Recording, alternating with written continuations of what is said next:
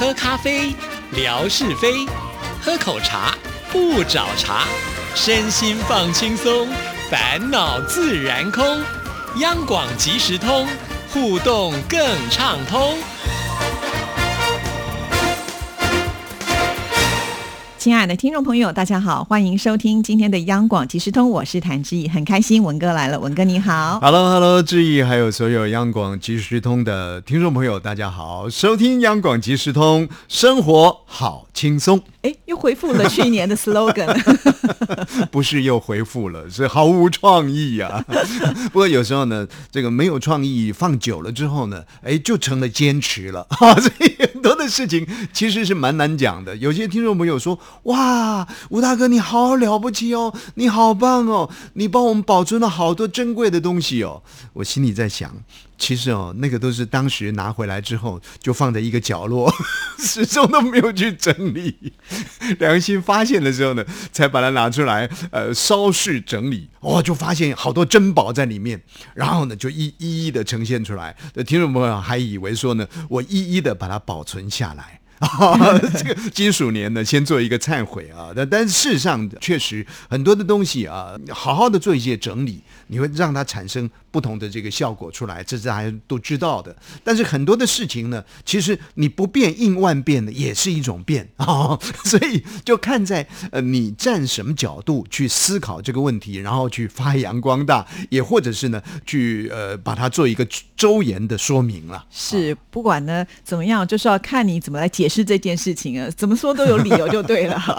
好，那就要回到我们最近在微博啊，还有就是我们跟听众朋友之间的一个互动的。的问题啊，我不知道，呃，文哥有没有发现？因为我们的听众朋友现在大家受到这个武汉疫情的问题嘛，所以基本上呢都是在家里的时间比较多。那我就当下想说啊，既然大家都在家里嘛，应该有很多的时间可以来看我的微博喽。所以啊，在过年期间我就拼命发，拼命发。就后来我发现，哎，那个回应也有点少的可怜，甚至有的时候呢，等了很久很久很久，然后才有一个人回应。我在想说，哎，大家都在忙什么啊？我实在有点不太清楚，不知道文哥是不是也碰到这样的状况？好像一下子呢，那个瞬间停电了啊！就是在年前的时候，呃，基本上大家都在职场工作，相对性的感觉应该是比较忙碌一些的啊。可是回应却是非常的热烈啊，至少维持一定的这个水准。可是，一进入这个春节假期。呃，想当然尔，在过去咚咚咚锵，咚咚咚锵啊，很欢乐的这个春节假期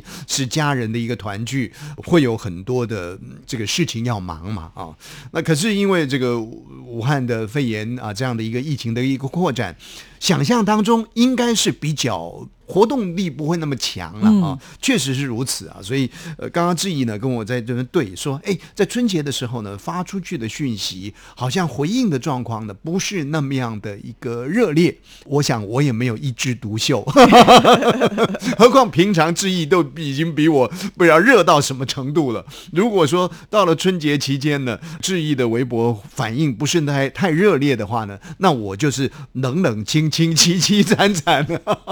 好，这个不是一个比较的问题，而是一个大体上为什么会是这样的一个状况？我们开始在纳闷了。以前呢，在传统的那个年代，听众朋友来信啊，那我们就会发现呢，好像每一年呢，到了国历的七八月左右，相对性的听众朋友的信件少了。那有一些听短波的老马就会告诉我说呢，啊，你不要气馁，这是很正常的现象。因为天气热啊，大家呢在家里头，以前那个物质年代还不像现在这么优渥的年代，天气热在家里头呢待不住啊，所以呢就到百货公司啦，在桥头啦，哦，或或者是呢到马路上呢去乘凉了，所以相对的就比较没有时间去写信哦，我恍然大悟啊，原来是这样的一个呃生活的情境啊。那我就在想，呃，大家回到这个家里头去，春节期间呢，呃，为什么？反而互动比较少，而且再加上肺炎这个疫情的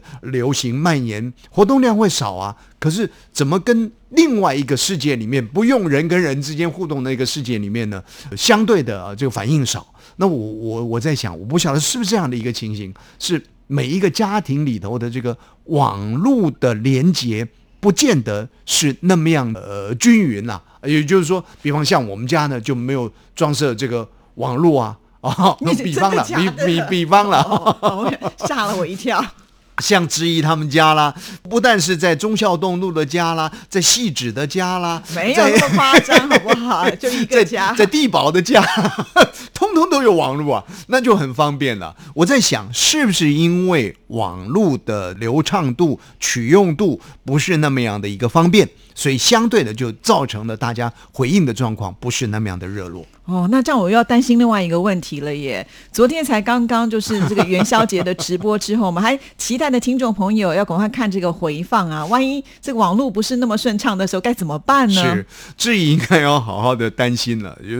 也许我们在接下来说这段话的时候，呃，有一点好像戏谑式的一个讲法，可是这个也是一种蛮无奈的一个状况。像我们的一位听友啊，他就在互动的留言当中呢，就提到，他说呢，大年初四的时候，呃，醒来可能假期，呃，本来以为说假期剩下两天，结果一醒来呢，说 假期又剩下五天，然后大年初五的时候呢，一醒来呢，假期又剩下十天。啊，因为随着这个疫情的这种状况啊，所以总是要减少群聚的一个机会嘛啊，所以在大陆方面就开始就这个到底什么时候回去上班，什么时候开学等等的呢，把这个假期呢拉长了，所以相对的 哦，果真是这样的一个状况之下，呃，当然我们祈祷，我们期待就是说这个疫情呢能够受到一定的控制啊，大家赶快回到工作岗位去。那否则的话呢，真的是担心了。昨天元宵节的特别节目，要等到回放大家再来看，再回到工作岗位去看呢，恐怕那个那个热情度呢就降低了很多了。嗯，哎呀，该担心的事情很多，但是当然这个都其次啦。如果跟这个肺炎的疫情相互的比较的时候呢，我们还是更关心疫情的状况。但是如果听众朋友您行有余力的话，啊，其实都在一切的安全的范围当中，那么也能够呃看相关的回放的话，我们希望大家呢尽量的把这个讯息、呃、扩散出去，让更多的朋友来参与我们元宵节的特别节目。而且人家讲啊，台湾的东部呢要炸邯郸爷。啊，说这个财神爷啊，邯郸爷啊，他是怕冷的。那你鞭炮呢放得越旺的话呢，那地方就越兴盛。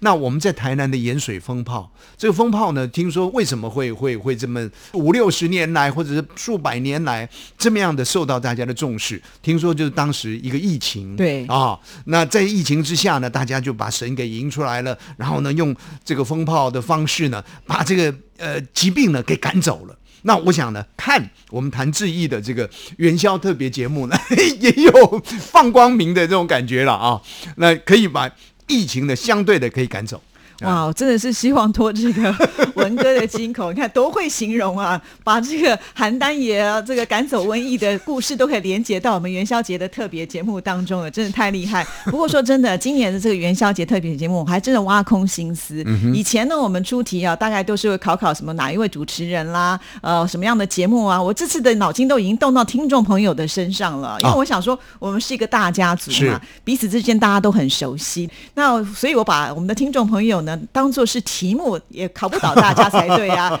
这样我觉得会更有一些互动的方式，就是主要希望所有的听众朋友要知道，其实每一位呢朋友在我们的这个呃节目当中都是占有非常重要的一个地位。是，是我想很多的好朋友啊，嗯名字不敢说超越过呃谭志毅、吴瑞文呐、啊，但是呢，至少呢也是跟我们等齐的，一样的，在这个平台当中，在听友群里面，在这个大家庭里面呢，一样响亮的啊。比方像什么梦雅啦，我不晓得有没有有没有做到他的名字了啊。比方像什么呃，还有好多依依啦，哦，还有南依依啊、北依依啊等等的这些个名字呢，大概听众朋友是如雷贯耳了。啊，如果说能够有一个谜语能够衬托进来的话呢，我觉得也是一种彰显啊。但是啊，这个真的是考倒了我，不是没有办法每一个人都放进来，因为有些我真的想不到，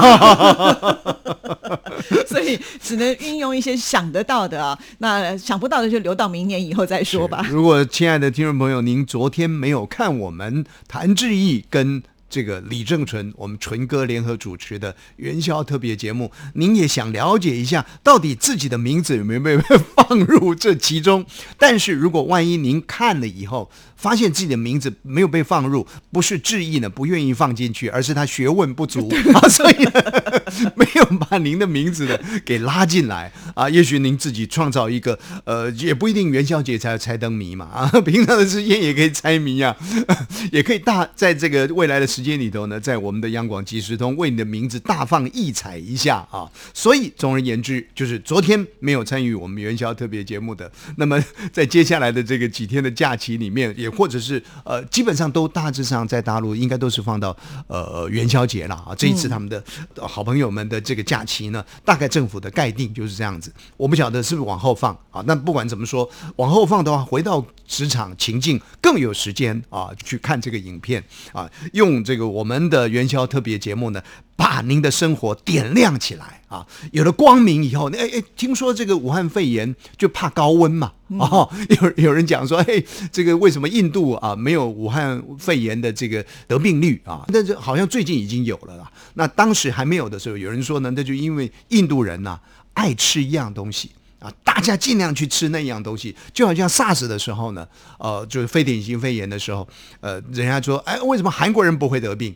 啊？因为韩国人吃泡菜。那后来这一次呢，这个 武汉肺炎，人家讲说呢，为什么印度啊好像不是一个疫区啊？那得病的人少啊？呃，最主要是因为他们吃咖喱，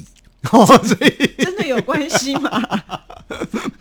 所以为什么要告诉每一位好朋友？其实现在一切都很方便了，连接，嗯，其实更顺畅。但是相对性的这个网络的谣言消息也会很多，所以为什么政府部门都要设立一个统一的窗口？所有正确的讯息呢，都从这个统一的窗口出去。啊，否则的话呢，真的是我讲咖喱，你讲李咖，那他讲什么？每个人都有不同的讲法，哇，那真的是弄得大家莫衷一是了。呃，我不知道那个时候智毅是不是已经到了呃央广了，也就 SARS 在呃流行的时候啊，情境大体上我们进入电台的那个管制都还是差不多啦，是呃量体温啦。啊，然后呢，这个酒精洗手啦，然后呢戴口罩啦，啊，同时呢，每一位经过量测的人呢，还给他一个小点点 啊。谭志毅小姐呢，现在我看到她呢，她的这个呃肩膀上呢，就就贴了那个小点点，代表呢，她已经经过了我们电台大门口的检疫了，已经进的门来了。大概跟 SARS 的非典型肺炎流行的时候呢，我们处置的方式差不多。但是呢，我觉得比较不一样的，就是在当年那个年代里呢，大概就是靠 email 彼此之间的一个往来，而现在呢，其实有很多智慧平台这种软体可以讯息的交流，所以在这样一个相互交流的一个过程当中。的确，彼此可以暖心的靠在一起，这是很好的事情。可是相对的，我们会接到好多不同的讯息，有人说这，有人说那啊，甚至于呢，呃，有人还蛮有公信力的，拍个照片让你看看，我说你看看，这宛如空城啊，哦，所以你看呢，在平台当中有这样的这个讯息出来啊，那么样悲悲切切，好可怜。可是有又有那么样阳光的一个讯息出来，就看你怎么去取，而且怎么确认它的一个真实性。但不管怎么说，我们确实对于。在一线工作的这些个医护人员啊，在中国大陆的这样的一个疫情已经扩散开来的一个情况之下，这些医护人员站在第一线的时间里头，我想呢，不但是不眠不休了，我这个真的是需要相当大的勇气。嗯，呃，就要我我我要我我的亲人呢 去参与这样的一个防疫的工作，我我心里头是会不舍的，而且会觉得说要做吗？要做吗？还是回来好了？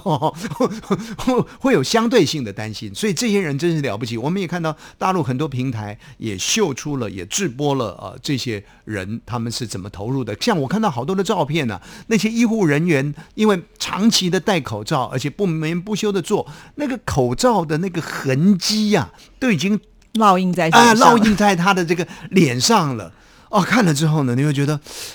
这是一个地球村啊！你看大陆一个打喷嚏呢，影响了这个全世界各地啊！所以呢，好在有这些人，他们站在一线做防治的这个工作啊，那呃也冒着生命的危险，真的是值得我们加以感谢、呃敬佩的这些好伙伴。尤其我们的听众朋友又有这个医护人员呢，所以我们也都非常的担心啊。比方说像我们的这个北医医 是福琴哈，他在银川嘛，好，那银川其实也有这这个案例了，所以我们也在这边要祝福依依，希望她一切都能够平安啊。那我们另外一位娜娜呢，是在呃这个江苏当医生的嘛，啊那我们也很担心她会不会碰到这样的状况。她说呢，她呃因为不在第一线上，所以还算好哈。所以呢，我们现在知道这些消息，我们也是觉得会比较安心一点。是嗯，我我想在疫情呃，在一方面是要加以控制啊，二方面呢，整个呃疫病的状况到底什么时候呃会比较妥善的啊得到一定程度的一个控制，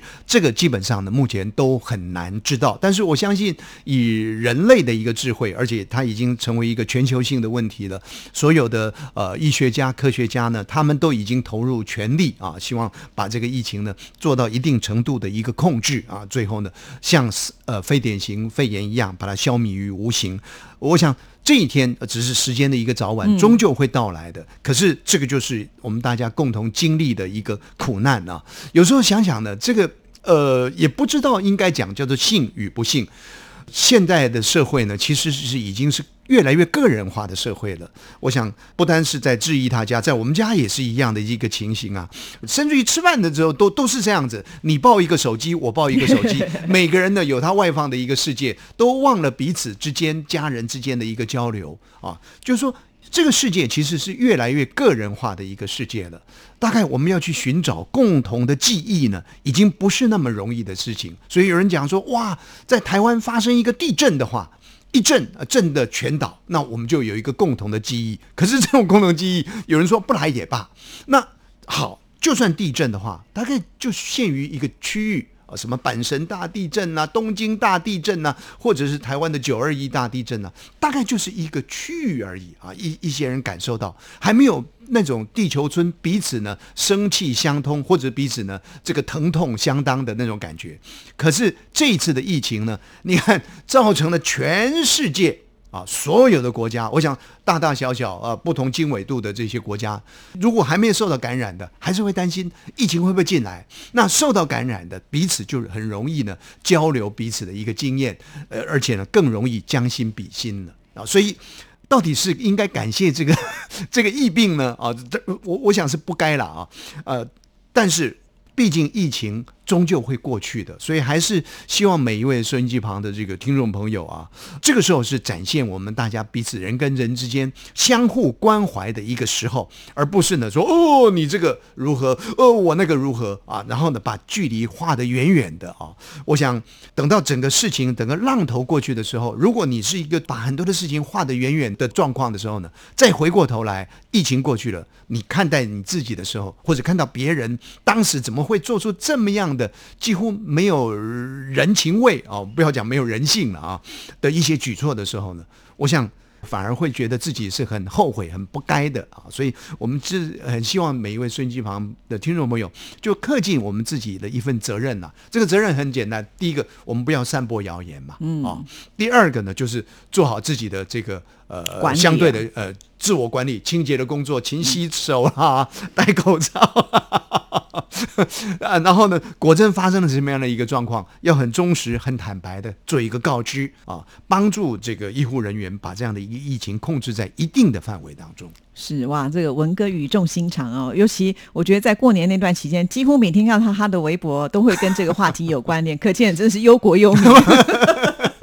大概在家里呢闷住了，大概每天看到的也都是疫情了啊。不过就台湾来说呢，呃，我觉得呃还是一个非常成熟的社会啊，所以也因为过去有非典型肺炎 SARS 的这样的一个经验啊，所以很多的事情都是按部就班在做啊。但是也是一样，随着学校的一个开学啊，随着公司行号这个开始开工营业了啊，你说刚过去的那个礼拜呃六日啊之之间，我们还有初六、初七，我们还上了两天的班。可是毕竟呢，还有大概 三分之二的人呢还没在对过年的范围当中。但当您听到我们今天这个节目的时候，其实又大概过了几天啊，对对对对，整个社会的一个容貌呢，呃，繁荣荣景呢，应该已经起来了。但是起来了之后呢，人跟人之间的一个互动就增多了，增多了之后呢，就难免会有一些群聚性的状况发生，那就要非常非常的小心了。何况大陆这么多的人口，一个城市一下子就堆了那么多的人，其实是更难以防治的。啊，所以必须要提醒每一位收音机旁的听众朋友，做好自己的这种安全卫生的管理工作。好，谢谢文哥，谢谢，结束了，好，一切见到光明了，好，谢谢，谢谢，拜拜